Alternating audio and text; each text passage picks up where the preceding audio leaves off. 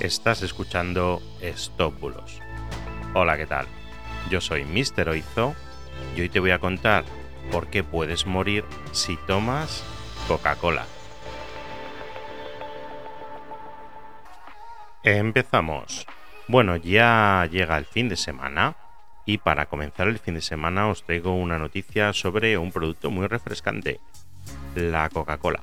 Me has consultado varias veces por WhatsApp sobre un meme y que también se ha compartido miles de veces en Facebook desde solo este mes pasado, y en el que se afirma que las bebidas con gas, como la Coca-Cola, la Fanta, etc., contienen grafeno.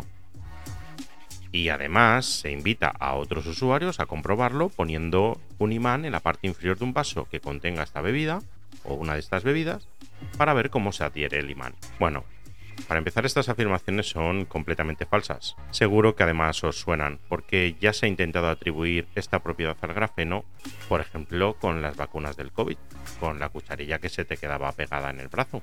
Pero recordaros de nuevo que el grafeno es un material que está compuesto por átomos de carbono y tiene unas fantásticas propiedades mecánicas y también electrónicas, pero desde luego que no magnéticas. Bueno, a ver, para ser fiel a la verdad, os voy a contar que científicos de todo el mundo han intentado buscar el magnetismo natural del grafeno, pero solo un equipo de científicos de la Universidad Autónoma de Madrid han descubierto que si un átomo de hidrógeno toca una capa de grafeno, le genera un momento magnético. Y ya está, eso es todo. Así que el grafeno no tiene propiedades magnéticas.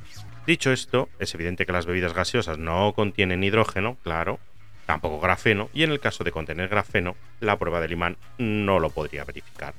Además, la Agencia Española de Seguridad Alimentaria, como sabéis, controla la presencia de contaminantes en los productos alimenticios, y estaría prohibida su comercialización si las proporciones de grafeno fueran inaceptables o provocasen un riesgo para la salud pública. Como sería este el caso, evidentemente, porque tendría que tener una concentración altísima para que se quedara pegado un imán. Así que nada, puedo confirmar que la Coca-Cola y la Fanta no tienen grafeno, ya sabéis que tienen otras cosas que probablemente sean incluso peores, como por ejemplo el contenido altísimo en azúcar, que eso sería otro tema para discutir, pero bueno, no es un bulo.